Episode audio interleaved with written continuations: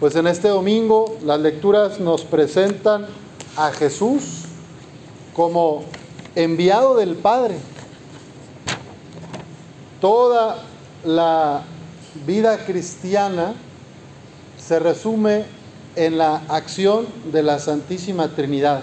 Podríamos, es lo primero que decimos en el credo, ¿verdad? Creo en un Padre, creo en un, en el Hijo, que fue el enviado para salvarnos, ¿verdad? Y en el Espíritu Santo. Fíjense, las lecturas hacen referencia a ello. La primera lectura vemos la presencia más bien del Padre con este profeta Elías en la tradición pues judía del Antiguo Testamento, caminante en el desierto, llega un punto en que Elías dice, me siento, se sentó abajo de un huizache, de un mezquite de acá, sintió deseos de morir y dijo, basta ya, Señor, quítame la vida, pues yo no valgo más que mis padres. Muchos de ustedes, por motivos de la pandemia, tal vez se han sentido a veces así. Hemos perdido algún ser querido, o hasta dos, hemos perdido el trabajo, las cosas no van bien a veces en la familia, las relaciones están en alguna crisis. Entonces, de pronto uno dice, ya, basta, mejor ya llévame contigo, papá, padre, llévame, porque yo no sé qué hacer. Así se sintió Elías. Pero un ángel del Señor llegó a despertarlo y le dijo, levántate y come. Elías abrió los ojos y vio a su cabecera un pan cocido a las brasas y un jarro de agua. Después de comer y beber, se volvió a recostar y se durmió. Por segunda vez, otra vez el ángel lo despierta y le dice, levántate y come porque aún te queda un largo camino. A los que han sentido el dolor de la pérdida de un ser querido, los que están viviendo un duelo hoy, quizá esto les pueda ayudar, esta palabra de Dios, que es palabra del Padre. Levántate y come porque aún te queda un largo camino. Tal vez tú necesitas recibir a este cuerpo este cuerpo de Cristo y este pan bajado del cielo, este pan que está primeramente en la Eucaristía, en el sacramento del altar, pero también está el pan de la comunidad, la compañía de la comunidad, la solidaridad de los hermanos. Ese también es un pan que nos alimenta. Y el pan que también está, por supuesto, en la palabra de Dios, en la Biblia. Entonces, el pan está en la Eucaristía, cuerpo de Cristo, el pan está en la liturgia de la palabra, estos textos que nosotros nos alimentan, nos dan vida, y también en la comunidad, en este encuentro que cada domingo tenemos. En tu familia, por supuesto, en tu área de trabajo, en tu lugar donde despliegas tu vocación. Ahí está el Padre haciéndose presente. Y hoy nos dice, si estás cansado, levántate y come, porque yo sigo contigo. El Padre siempre está con nosotros. Y eso es lo que Jesús nos dice en, los momentos que la comunidad de los discípulos están tristes, están pues aguitados, caídos. Jesús les recuerda, ¿verdad? Que viene del Padre y que el Padre no los deja. En este Evangelio les dice Jesús, todo aquel que escucha al Padre y aprende de Él, se acerca a mí. No es que alguien haya visto al Padre fuera de aquel que procede de Dios. ¿Quién es el que procede de Dios? Cristo. Entonces Jesús es el rostro de la misericordia del Padre. Si yo me acerco a Jesús, puedo conocer al Padre. Pero es interesante porque para conocer a Jesús, el que me atrae es el Padre y también el Espíritu. En la segunda lectura, San Pablo nos dice, no le causen tristeza al Espíritu Santo, con el que Dios los ha marcado para el día de la liberación final. Quiten de ustedes, destierren de ustedes la aspereza, los malos modos, la amargura, la ira, la indignación, los insultos, la maledicencia y toda clase de maldad. Porque si somos realmente familia de Jesús, hijos del Padre, estamos invitados a lo siguiente, a ser comprensivos a ser misericordiosos, perdonarnos los unos a los otros como Dios nos ha perdonado por medio de Cristo. Pidámosle en este domingo al Señor que podamos ser pan que se parte y se comparte a los demás en nuestra familia, en nuestros lugares de trabajo, en la semana donde yo me mueva.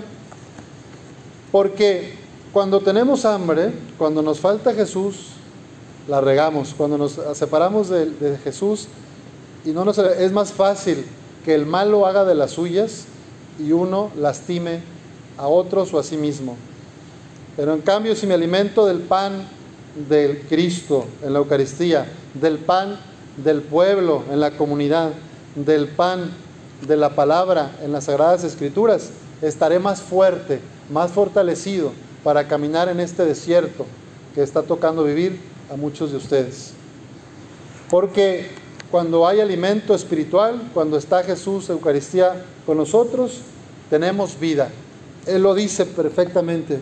Yo soy el pan vivo que ha bajado del cielo. El pan que yo les voy a dar es mi carne para que el mundo tenga vida. ¿Y qué es la vida? Algunas palabras que a ustedes les hagan pensar en la vida. A ver, alguna realidad humana. Si yo te digo vida, ¿en qué experiencia piensas? ¿En qué sentimientos? ¿Qué es la vida para ti? Amor. Alegría. Alegra. ¿Qué más? Paz. Muy bien. Paz. Esperanza. Fe. Solidaridad. Por eso San Pablo lo dice así, ¿verdad? Sean buenos y comprensivos. Perdón. Perdónense los unos a los otros. Paz, esperanza. En cambio, cuando hay hambre, cuando no hay vida, ¿qué hay? Muerte. Cuando la panza está vacía o el corazón está vacío, uno siente que se muere, ¿verdad? Hay carencia. Así que les invito en este día a lo que el salmista nos dice. Haz la, prueba y verás qué bueno es el Señor. Acércate a Jesús, deja que cambie tu corazón, deja que el Espíritu Santo vaya transformándonos yo también estoy invitado a lo mismo internamente. Y después, y durante el proceso de conversión, porque no hay que esperar hasta que yo esté bien, ya desde ahora, tú y yo estamos invitados a hacer pan para los demás. Una concha de chocolate bien sabrosa, Sosita. Una dona de esas de mielecita, así. Una oreja. No sé cuál sea tu pan preferido. Pan dulce, ¿verdad? una, una de estas, este, ¿cómo se llaman las que son así como churrito? Bueno, un churro con, con, chocolate por dentro. Bueno, el pan que más te gusta, eso estás invitado. No un pan rancio, no una galleta pasada, de esas caducadas, un pan sabroso. Si estamos en Jesús, si nos acercamos a Dios, vamos a poder ser un pan que da la vida a otros, que les alegra, que les da esperanza, que les da paz, libertad, amor, fe todo lo que ustedes mismos han dicho. Pidamos todo esto a nuestro Padre por intercesión de nuestra Madre la Virgen Santísima, que así sea. Lectura del Santo Evangelio según San Juan.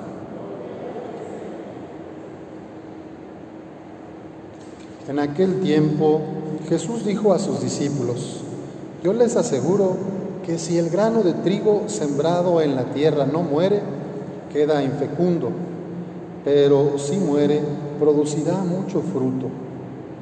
El que se ama a sí mismo se pierde. El que se aborrece a sí mismo en este mundo se asegura para la vida eterna. El que quiera servirme, que me siga, para que donde yo esté, esté mi servidor también. El que me sirve será honrado por mi Padre. Palabra del Señor.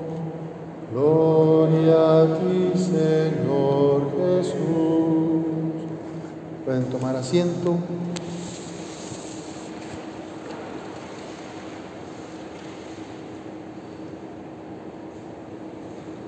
El Papa Francisco es aficionado es fanático, seguidor de un equipo de fútbol que se llama San Lorenzo, el equipo San Lorenzo. Y cuando se habla de fútbol, pues siempre como que hay algunas estrellas, ¿verdad? Algunos jugadores mejores que destacan. Y si hablamos de los argentinos, pues tenemos a Messi. ¿Conocen a Messi algunos de los niños acá o de los papás, abuelitos? Bueno, Lionel Messi, un jugador de primer nivel. Así chiquitito, la pulga, le dicen la pulga, y hace maravillas con la pelota. Bueno, si hablamos de hombres y mujeres de Dios, hoy estamos celebrando a San Lorenzo. San Lorenzo es uno de estos hombres de Dios que realmente era un gran jugador del reino, un apasionado del servicio a los más pobres, a los más necesitados. San Lorenzo servía, era diácono y se encargaba de administrar los bienes de la comunidad cristiana en Roma. Era uno de estos siete diáconos que atendían a la comunidad y en este año 258, cuando los reyes del tiempo y los emperadores perseguían a los cristianos, el rey, los representantes le pidieron dinero, le pidieron las riquezas, que reportara eso y él no, yo distribuyo a los pobres, esto es de los pobres, esto no es mío, ni tampoco de, de Roma, no es del gobierno, es de los pobres. No sé si les ha tocado eh, en otras parroquias donde yo trabajé cuando fue la inundación de Tabasco allá en 2007, eh, cuando había ayudas llegaban trailers completos de otras diócesis, de instituciones católicas, de universidades o colegios católicos, y el gobierno había, desviaba los camiones y los obligaba a descargar en sus bodegas. Y luego, pues algún partido o varios decía, le ponían una etiqueta y decían que eran ayudas de, ellos, ¿verdad? Del partido, cuando eran de los cristianos. Algo así quizá quería hacer este gobernador de Roma, el, el, que estaba a cargo, decir, esto es de nosotros, nosotros administramos los bienes públicos y nosotros le damos a quien queremos. Bueno, pues esa desobediencia le llevó a ser mártir a San Lorenzo y fue martirizado en una parrilla, le prendieron fuego y lo pusieron ahí, lo ataron. Imagínense la manera. El Evangelio de hoy dice, Jesús, les aseguro que si el grano de trigo sembrado en tierra no muere, queda infecundo, pero si muere, producirá mucho fruto. Hoy más de dos mil años después, recordamos a San Lorenzo. Yo no sé si en dos mil años van a recordar a Lionel Messi, al jugador argentino, pero estoy seguro que en 500 años y en mil años vamos a seguir recordando el Día de San Lorenzo, este hombre que fue capaz de dar su vida por muchos años al servicio de los más pobres.